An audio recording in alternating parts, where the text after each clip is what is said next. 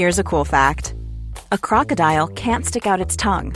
Another cool fact you can get short term health insurance for a month or just under a year in some states. United Healthcare short term insurance plans are designed for people who are between jobs, coming off their parents' plan, or turning a side hustle into a full time gig. Underwritten by Golden Rule Insurance Company, they offer flexible, budget friendly coverage with access to a nationwide network of doctors and hospitals. Get more cool facts about United Healthcare short term plans at uh1.com.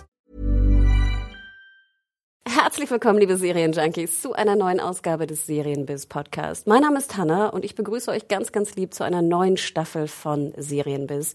Hier besprechen wir alle möglichen Themen in der deutschen und internationalen Serienbranche und ich habe gleich etwas ganz Besonderes für euch in der neuen Staffel. Wir sprechen natürlich über Babylon Berlin. Die Serie startet ab dem 13. Oktober bei Sky und ich durfte vor einigen Wochen die Showrunner interviewen. Und zwar den Henk Handlügten, Tom Tikwa und Achim von Borries. Die drei haben gemeinsam Regie geführt bei allen Episoden parallel. Ihr werdet gleich erfahren, wie das genau ablief. Sehr faszinierend. Und die drei sprechen auch über ihre, ja, nicht nur Lieblingsserien, sondern auch Serien, die sie in letzter Zeit gesehen haben. Und das fand ich auch besonders spannend. Deswegen hört rein, Babylon Berlin, es geht los. Herzlich willkommen, liebe Serienjunkies, zu einer neuen Ausgabe des Serienbiz Podcast. Mein Name ist Hanna und ich bin heute mit den Machern von Babylon Berlin hier in Berlin. Ich stelle einmal kurz die Runde vor, und zwar zu meiner Linken der Henk Handlöchten. Ja, hallo. Tom Chikwa. Guten Tag. Und Achim von Borries. Guten Tag. Wir haben ein paar Interviews schon gemacht und ähm, ich würde jetzt einfach mal die erste Frage in die Runde geben, denn ich glaube, die Serienjunkies wird das auch super interessieren. Wir haben jetzt 16 Folgen, zwei Staffeln Babylon Berlin. Wir durften als Presse die ersten vier Folgen sehen und waren auch innerhalb der Redaktion relativ positiv überrascht. Wie kam es denn zu dem Look der Serie? Das hat uns sehr interessiert. Wir schauen ja öfter eher US-Serien und kennen jetzt, sage ich mal, so sehr hochglanzige Serien. Damit meine ich jetzt, also im Kostümdrama, damit meine ich jetzt nicht The Deuce. Wie seid ihr auf den Look gekommen? Gab es da Vorbilder? Ich fange mal links an bei Hank. Ja, es gab eigentlich keine Vorbilder. Die ähm, Aufgabe war ähm, relativ schwierig, äh, eine Stadt abzubilden, die es nicht mehr gibt. Also Babylon Berlin spielt in Berlin 1929 und es gab ähm, seitdem ja einen verheerenden Krieg in Berlin, der ähm, große Teile der Stadt hinweggefegt hat. Das heißt, wir mussten uns überlegen, wie wir ähm, eine eigene Welt aufbauen. Und äh, deswegen haben wir gesagt, okay, wir können Babylon, äh, wir können Berlin nicht aufbauen, sondern wir bauen Babylon Berlin auf. Also eine eigene äh, Version von Berlin. Und dann haben wir gesagt, okay, ähm, wir gehen nicht nach Prag, wir gehen nicht nach äh, Budapest, wir gehen auch sonst nirgendwo hin, sondern wir müssen das in Berlin machen, weil äh, wenn man woanders hingeht, dann merkt man auch sofort als Berliner immer, hier ist ein bisschen Beschiss irgendwie äh, äh, mit dabei. Wollten wir nicht, also haben wir es äh, sozusagen äh, selbst erfunden. Natürlich wollten wir nicht irgendeinen Quatsch erfinden, sondern so nah wie möglich an der damaligen historisch verbürgten Zeit bleiben. Aber trotzdem haben wir uns einige Freiheiten genommen. Wir haben gesagt, wir gehen auf die Straße und tun so, als würden wir ähm, einen Film drehen, wie wir ihn heute drehen würden. Also nichts, nichts äh, so zeigen, dass man sagt, oh guck mal hier, wir haben hier den Alexanderplatz wieder nachgebaut und so weiter, sondern einfach sagen, okay, äh, wenn man heute den Film drehen würde, würde man sich auch nach links, nach rechts, nach oben, nach unten, überall hinwenden mit Handkamera. Äh, wir fahren durch die, durch die Stadt, wir rennen durch die Stadt, wir ähm, ähm, fliegen sogar irgendwie äh, herum. Äh, so, also keine Limitationen eigentlich. Es hat ja auch so ein bisschen so einen sehr dreckigen, dreckigen Feel, finde ich. Also gerade am Anfang, wo wir die Charaktere äh, kennenlernen, die Wohnungen, in denen wir uns befinden und so die Hinterhöfe, die fühlen sich irgendwie echt an. War das auch ein besonderes, hatte das einen besonderen Wert bei euch einen besonderen Punkt, dass ihr so dieses dirty, gritty Berlin darstellen wolltet? Tom? Naja, also äh, unsere Ausgangsbasis war, dass wir einen Film über die Zeit machen wollten, ursprünglich mal. Und das war bevor wir diese Romane gefunden haben, ne, von Volker Kutscher. Kurze Klammer, ihr wolltet erst, hattet ihr die 20er im Kopf und dann kam erst der Roman. Genau, das, das, das tigerte schon lange rum. Ähm, Henk und Achim hatten schon mal einen Film äh, geschrieben, der in den 20ern spielte, den Achim dann inszeniert hatte. Der hieß Was nützt die Liebe in Gedanken und waren eigentlich schon, äh, hatten schon mal vorgelegt. Und äh, ich hatte auch schon lange gesucht ähm, nach einem Stoff, der dazu passt. Und dann, dann stießen wir eben auf die Kutscherbücher und die sind nun mal ähm, Kriminalromane. Und es sind, ähm, sind auch echte Genre. Dinger, die auch, äh, auch eine bestimmte Härte haben und auch, ein, auch, auch, eine Dreckigkeit, die auch durchaus betont wird zum Teil und die äh, darin ja auch eine, eine automatische Assoziationen wecken ne, zu Filmen aus einer bestimmten Epoche. Natürlich ist irgendwie Film noir im, im, Hintergrund, aber wir haben nicht so sehr versucht, uns da jetzt ganz konkret an eine bestimmte äh, Stilistik anzulehnen, sondern eher davon inspiriert zu sein, dass wir sagen, okay, wir wollen das, wir wollen Genre erzählen. Wir fanden das dann auch eine große, große Chance, auch eine große tolle Möglichkeit zu sagen, wir machen jetzt eben das Sittengemälde, das uns immer vorschwebte, über die äh, späten 20er Jahre in Berlin und die Weimarer Republik, im Gewand eines äh, Kriminalfilms oder eines Polizeifilms, was es ja noch etwas genauer so ist. Und äh, nehmen das quasi als, als Sprungtuch für äh, die ganzen politischen und emotionalen Verwirrungen, die, äh, die sich daraus entwickeln. Und wenn man jetzt von dem Stil dieses Films spricht, ist, das, äh, ist, das, ist, ist der das Resultat dieser Einflüsse und natürlich jahrelange Gespräche darüber, wie sich das anfühlen soll, wie nah man an den Figuren sein will. Ne? Also Stil entwickelt sich auch immer aus einer Haltung zur Subjektivität der Figuren, die den Film leiten, ne? der Hauptfiguren, äh, wie die drauf sind, ne? was, was, für, was für Dämonen die reiten. Ne? Und wir haben ja gerade bei unseren Helden äh, wenn man so will, ja nochmal einen draufgelegt im Verhältnis zum Roman. Also unser, unser der Gerion Rath, also den Volker Bruch spielt, ist ja äh, jemand, der, der durchaus ähm, äh, was mit sich rumschleppt und der auch, den auch ein Geheimnis umweht, dass der Film natürlich ausstrahlen muss und das übersetzt werden muss in Filmsprache. Und ebenso geht es eigentlich äh, auch mit der Hauptfigur, also der weiblichen Hauptfigur, der der, Liv Lisa, äh, der Charlotte Ritter, die von Liv Lisa Fries gespielt wird, die eben auch eher aus einer sehr schwierigen Lage heraus sich emporarbeiten äh, muss. Und das Dreckige ist bei ihr ganz zu Hause. Gibt es Szenen vielleicht gleich am Anfang, wo ihr sagtet, die sind jetzt nicht im Buch, in Literaturvorlage, aber die wollten wir unbedingt zeigen, weil wir in den 20ern so gerne diese Szene hatten? Also ich erinnere jetzt natürlich an den, an den Aufstand äh, in Kreuzberg, 1. Mai. Ich schätze mal, das kommt im Buch vor. Gibt es vielleicht eine andere Szene, wo ihr sagtet, wir machen 20er, wir wollen das unbedingt bringen und das war jetzt nicht im Buch und wir, wir zeigen sie trotzdem? Achim. Gleich in den ersten Episoden, ja natürlich, ähm, jede Menge. Also ich würde mal sagen, wahrscheinlich das, das Nachtleben. Ja, das kommt im Roman jetzt nicht so groß vor, aber wenn man sich mit der Zeit beschäftigt, dann ist es natürlich etwas, was ein Muss ist. Und natürlich ist Berlin damals, genauso wie heute, berühmt für eine bestimmte Clubkultur. Und wir haben ja auch ein, also eine gewisse Düsterkeit oder solche Sachen kommen ja auch daher, dass Berlin immer auch eine düstere Stadt war und, und eine arme Stadt war und eine Stadt, die äh, anders als Paris vielleicht äh, auch gewisse hässliche Seiten hatte, ja. Und genau äh, so waren es aber auch Zeiten, in denen eben in einem Laden wie die Mokka FD viele tausend Leute feiern konnten und wo es in dem einen, es gab glaube ich zwei Mokka FDs in den 20er Jahren, wo es Rolltreppen gab vom ersten in den zweiten Stock und so weiter. Und das wollte man natürlich auch zeigen. Ne? Die, äh, die, wenn man so will, die, die Äquivalente zum Berghain heute oder zum Tresor in den 90er Jahren, die wir erlebt haben. Ja?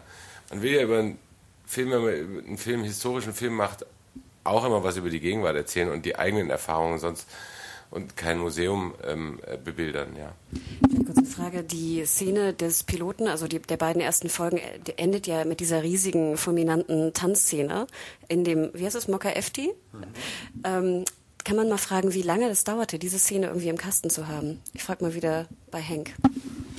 Naja, das ist ja äh, eine Sequenz. Also es gibt ja sozusagen einmal diese Szene, diese Tanz, lange Tanzszene mit dem Titelstück zu Asche zu Staub. Und äh, direkt danach geht es ja noch weiter sozusagen in die Eingeweide des Mokka FD und gleichzeitig diese äh, Druckerei. Meinst du, nur die Tanzszene einmal. Nur also die, Tanzszene. die Parallelmontage ist natürlich berauschend, aber einmal so eine Tanzszene, wie muss ich mir das vorstellen? Wie lange dauert das? Die vier, vier Drehtage. Vier Drehtage, also sozusagen eine oder eine Drehwoche sozusagen. Ja, aber also das ist ja auch ganz interessant dabei mitzuerzählen, wir haben den Film ja zu dritt gemacht, also jetzt im Regiebereich, wir haben ihn natürlich zu Hunderten gemacht. Das muss man in dem Fall auch so besonders betonen, weil ich glaube, ich habe noch nie einen Film gemacht, in dem Kollaboration so, so, äh, so eine Überschrift war für, für wirklich jeden Drehtag und für jede, für jede Situation, weil so viele Einflüsse da zusammenkommen mussten und so viele Leute wirklich am selben Strang ziehen. Aber in, insbesondere jetzt das Mokka FD, also diese, diese Club-Sequenz, ähm, haben wir natürlich gedreht im Kontext von allen anderen Szenen, die auch da spielen. Das heißt, wir haben ja den Film auch nicht jetzt äh, Episoden auf die Regisseure oder die Kameraleute verteilt, sondern wir haben den gesamten Drehplan so gebaut, dass wir alle Drehorte nur gedreht haben. Also wir haben nach Drehorten gedreht. Das heißt, ähm, in dem Fall war ich jetzt in Mokka Efti und habe dann aber auch alle Szenen, die da spielen, gedreht. Und dann kann man nachher gar nicht mehr so genau einschätzen, wie lange waren wir an der Szene oder an der Szene, weil man natürlich auch manchmal in Richtungen einleuchtet und dann auch mehrere Szenen dahintereinander dreht. Das heißt, wir haben da eine gute Woche uns aufgehalten, haben aber auch eben äh, verschiedene Szenen aus Episode 2, 4, 7, 13 und Episode 16 gedreht. Ähm, und dann äh, ist das dieses Stückwerk, das nachher dann zwar eine Woche Arbeit war, aber sich auf den ganzen Film verteilt. Nicht wie bei Game of Thrones. gar nicht, also gar nicht wie bei Game of Thrones und wie bei den meisten anderen Serien, die halt natürlich dann einen Regisseur anheuern, der eine Episode dreht. Äh, das ist bei uns natürlich auch technisch absurd, äh, weil wir können ja nicht allen Ernstes jedes Mal, wenn wir zurückkommen an den Alexanderplatz, den nochmal neu dekorieren und dann wieder alles abreißen und dann wieder alles aufbauen. Das machen wir natürlich alles hintereinander. Ist aber natürlich eine Anforderung, weil man dadurch auch Schauspielern zumutet, äh, sozusagen innerhalb der Geschichte äh, Kraut und Rüben zu spielen. Aber gleichzeitig ist das das, was man im Spielfilm genauso macht. Und wir haben es immer so ein bisschen empfunden, als würden wir eben ähm, zu dritt oder in dieser großen Gruppe einfach einen Spielfilm machen, der nur zufällig zwölf Stunden lang ist. Aber das Tolle ist auch gerade bei der Location Mucka Efti, die setzt sich aus sehr vielen Locations zusammen. Also gerade da kann man sagen, außen äh, die Straße ähm, hat Achim gedreht, dann geht sie durch dieses Foyer, das weiß ich gar nicht mehr, wer es gedreht hat. Dann, äh, also das war wieder völlig woanders. Äh, dann ist sie drin in diesem, äh, in dem, in dem Tanzraum. Ähm, das hat Tom dann gedreht, dann ist es der, der, der, Keller wieder ganz woanders gewesen und so weiter. Also das, das setzt sich wahnsinnig zusammen. Also wirklich, ähm, und für die Schauspielerin natürlich auch verrückt, ja, die geht im Grunde genommen äh, in einer zeitlichen Kontinuum einfach nur von A nach B, aber das macht sie dann über, über sechs Monate verteilt, irgendwie mit drei verschiedenen Regisseuren. Ja. Das kann man sagen. Die, ist, die Schauspielerin ist in dem einen Gang von außen nach drinnen ein paar Monate älter geworden. Ja. Könnte eine Sci-Fi-Serie sein. Ähm, vielleicht noch die letzte Frage. Ähm, wir sind natürlich bei Serienjunkies immer daran interessiert, äh, was für Serien auch die Serienmacher schauen. Jetzt weiß ich, ihr kommt ja eigentlich ursprünglich vom Film. Gibt es denn trotzdem eine Serie, die ihr, gut, in den letzten Wochen, Monaten, als ihr so viel zu tun hattet, wahrscheinlich eher nicht, aber was ist so die letzte Serie, die euch in Erinnerung geblieben ist, die ihr super cool fandet? Achim, ich fange bei dir an. Ausgerechnet bei mir, wo ich ähm, am wenigsten Serien wahrscheinlich geguckt habe. Dann überleg noch kurz, ich fange bei Henk an. Du hast mir Wieb empfohlen, habe ich immer noch nicht gesehen. Das ist aber mehr eine Komödie.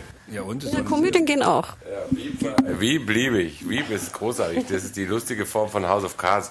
Natürlich habe ich House of Cards gesehen damals, als wir geschrieben haben, war das toll, weil ich war der Letzte, der Homeland gesehen hat und die beiden kannten schon und ich musste dann immer jeden Morgen, eigentlich wenn ich kam, berichten, was ich gerade gesehen habe und dann, ach, bist du schon da und da und dort. Also das war zumindest bis zur dritten Staffel eine Serie, die wir alle gerne geguckt haben und dann irgendwann nicht mehr so unbedingt. Aber äh, The Nick war eine Serie, die, die wir, glaube ich, alle toll fanden, weil sie eben auch was Historisches ist. Gott sei Dank spielt es gleich mal 20 Jahre früher, so um 1900 rum.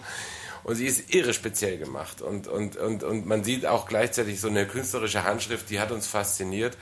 In jeder Form. Also das war, das war eine tolle Serie. Also, ja. Toller Soundtrack auch, ja. Ja, also, ich, also The Nick ist, ist wirklich eine der, der, der wenigen äh, Serien, die ich wirklich mit totaler Obsession von vorne bis hinten durchgeguckt habe. Ähm, das ist alles schon uralt, äh, ähm, äh, was wir damals geguckt haben. True Detective fanden wir toll, die erste Staffel und so. Aber ähm, ich muss schon sagen, dass äh, jetzt, also in, in letzter Zeit, äh, versuch, also seitdem wir fertig sind mit unserem Wahnsinn, äh, versuche ich mir immer wieder Serien anzugucken und es ist passiert eigentlich fast immer das Gleiche. Ich finde die ersten zwei, drei Episoden irgendwie toll und ab Episode vier und fünf fange ich mich an zu langweilen, weil ich merke, dass es so ein eine gewisse Mechanik, also ich rede jetzt eigentlich nur von US-amerikanischen Serien, so eine Mechanik gibt, wo mir das amerikanische Erzählen fast leid tut, weil die Erzähler so in ihren vorgefertigten Storytelling-Dingern drinstecken, dass man echt wünscht, dass sie mehr Einflüsse von außen, aus Europa oder aus Indien oder äh, aus Afrika irgendwie äh, mal zulassen würden, weil da stirbt was ab. Also also selbst so eine Serie wie Fargo, wo ich auch so denke, die ist so toll äh, erzählt und aber das hat alles irgendwann erreicht das irgendwie so eine Durchschaubarkeit, selbst, selbst in ihrem äh, avantgardistischen Wahnsinn, da denkt man irgendwie, ja Jungs, jetzt macht das wieder so und es ist immer extrem sadistisch und äh, ich weiß auch nicht. Also es ist leider so, dass ich wirklich sagen muss, äh, ähm, also auch sowas wie Westworld oder auch The Deuce, ja, man guckt es und denkt, Mann, das ist ja der Wahnsinn und dann irgendwann ist es halt dann doch wieder immer alles das Gleiche. Das finde ich leider, ähm, ja, muss ich so sagen. Warum hast du noch eine Serie in letzter Zeit, die du, die du sehr fasziniert gesehen hast? Ja, ich stimme Henk auf jeden Fall nicht zu. Ich finde Fargo zum Beispiel wirklich total eindrucksvoll. Und, ähm, klar, habe so meine kritischen Punkte da und finde auch, das ist so ein Thema, Gewalt ist irgendwie so ein Thema, das in Serien inzwischen so eine, so eine das ist fast wie so eine Visitenkarte, damit man im Club mitspielt, so von, den, von, den, von der Spitzengruppe, muss man irgendwie besonders brutal sein. Ich finde, das muss man sich irgendwie verdienen, Gewalt zu zeigen. Und das ist nicht immer, das ist nicht immer so da bei Fargo. Aber alles andere ist äh, wirklich voll mein Ding. Also muss ich schon sagen bei der Serie. Und das gefällt mir auch wirklich, wie toll die so eine Vorlage genommen haben von so einem Film, der so verehrt ist und inzwischen besser sind als der Film hm. und, und verrückter und, und also muss ich auch zugeben, einfach ästhetisch ist das so, so erfinderisch und so verrückt und so frei. Also wirklich die Freiheit, das, das beflügelt mich einfach nur deshalb, weil ich weiß, das sind ja trotzdem auch Finanzierungsstrukturen, die haben ja auch ihren, die müssen ja auch irgendwie gesehen werden, diese Sachen. Und die kriegen sowas hin, so ähnlich wie bei The Nick, sitzt man da und denkt, das ist unheimlich beglückend, dass es diese Form der Erzählung im Augenblick gibt, in der dann ja doch auch äh, ganz schön was, also jetzt auch budgetmäßig und ähm, einfach vom Anspruch bewegt wird. Äh, und keiner scheint auf irgendeine Bremsetaste zu drücken. Das ist für uns ja ein Geschenk. Da können wir ja nur darauf aufbauen. Und das haben wir uns ja auch hier so auf die Stirn ge tätowiert eigentlich bei Babylon Berlin, dass, ähm, dass, dass es eigentlich keine Limits erstmal geben sollte, den, also vor allen Dingen in dem, was wir uns vorgenommen haben. Und solche Serien gibt es ja jetzt wirklich dann überall. Also einen Titel wollte ich noch nennen, äh, Gomorra fand ich wahnsinnig toll, äh, weil äh, das auch, äh, ja, das ist auch brutal, klar, aber da geht es ja nun mal irgendwie um Gomorra. Ähm, aber was ich so toll fand, war, war da, dass man tatsächlich mal ähm, in der Stadt unterwegs ist, rausgeht und äh, eben auch ähm, Landschaften sieht oder Stadtlandschaften in dem Fall sieht, die, äh, die äh, ja, aus Europa sind, die halt äh, tatsächlich ja, sich unterscheiden von dem äh, amerikanischen, weil das Verrückte ist ja immer, ich meine, wir sind alle mit amerikanischen Filmen aufgewachsen und finden die wahnsinnig toll und so, aber dann ist man irgendwann das erste Mal in seinem Leben in New York und denkt, ach so, das sieht hier wirklich so aus. Ja, das, ist, das ist ja dann so der Wahnsinn. Also ich finde das eben toll, wenn man eben auch äh, mal Serien sieht oder auch Skandinavier, äh, äh dass man einfach in Welten eintauchen kann, die einem nicht so bekannt sind. Ja, super. Dann freuen wir uns auf die 20er in Babylon Berlin und vielen Dank für das schöne Gespräch. Danke.